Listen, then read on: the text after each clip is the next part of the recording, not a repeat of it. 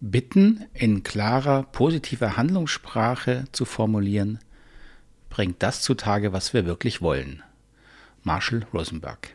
Ich freue mich, heute machen wir das 17. Türchen auf. Schön, dass Sie da sind oder immer noch dabei sind. Äh, meine Bitte an Sie wäre, diesen Kanal zu abonnieren, wo immer Sie ihn gerade sehen oder hören ähm, weil erstens ist das eine große Unterstützung für mich hier und zweitens kriegen Sie dann auch die Informationen, wenn es zum Gewinnspiel kommt. Das ist nämlich bald. Und dann können Sie den Online-Kurs Gewaltfreie Kommunikation gewinnen und ein paar meiner Bücher mit einer persönlichen Signatur. Also würde mich freuen, wenn Sie hier den Abonnieren-Button drücken. Bitten in klarer positiver Handlungssprache zu formulieren, bringen das zutage, was wir wirklich wollen. Was meint Marshall Rosenberg damit?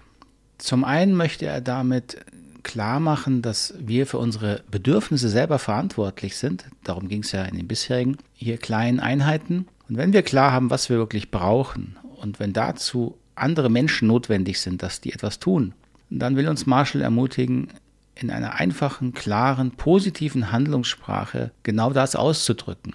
Also was kann jemand tun oder sagen, damit mein Bedürfnis erfüllt wird? Da kommen dann oft so Einwürfe, ja, das klingt aber zu direktiv und das darf man doch nicht sagen. Darum geht es ja nicht, dass wir jemand was vorschreiben wollen. Eine Bitte ist eine Bitte, wenn wir dem anderen die Freiheit lassen, auch Nein zu sagen.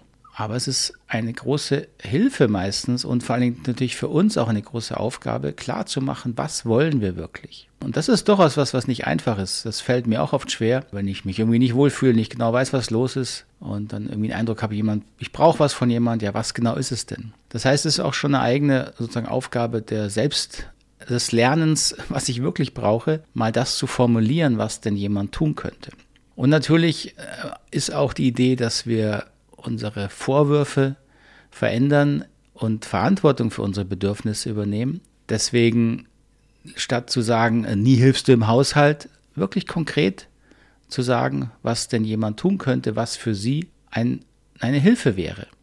Also könntest du zum Beispiel den Brief jetzt gleich zur Post bringen. Das ist jetzt in der Theorie der, des Rosenberg-Modells eine klar formulierte Bitte. Könntest du jetzt den Brief gleich zur Post bringen. Das ist klar, das ist positiv formuliert.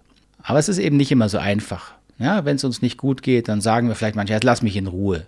Das ist zum einen keine klare positive Handlungssprache.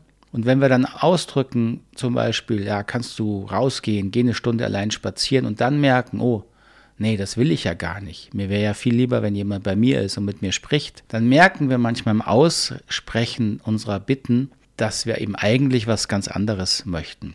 Das ist ja nicht schlimm. Es hilft uns eben manchmal indem wir wirklich genau in uns reinspüren und dann auch sagen, was uns, was wir möchten. Im Formulieren merken wir eben, dass da noch etwas anderes zutage kommt. Und auch dazu dient das, diese, diese Anregung von Marshall Rosenberg, klare Bitten zu formulieren. Und Bitten drücken natürlich auch viel von der Haltung aus in der gewaltfreien Kommunikation. Das habe ich schon gesagt. Zum einen ist es nur dann eine Bitte, wenn Sie innerlich wirklich Verantwortung für sich übernehmen. Und das heißt, dem anderen auch keine Vorwürfe machen, wenn er Nein sagen möchte.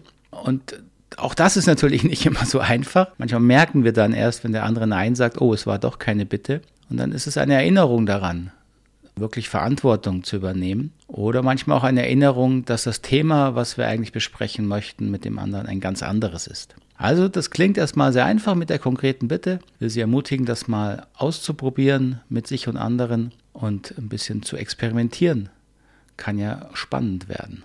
In diesem Sinne wünsche ich Ihnen einen schönen Tag heute hinter dem 17. Adventtürchen und freue mich auf morgen. Bis dahin, alles Gute.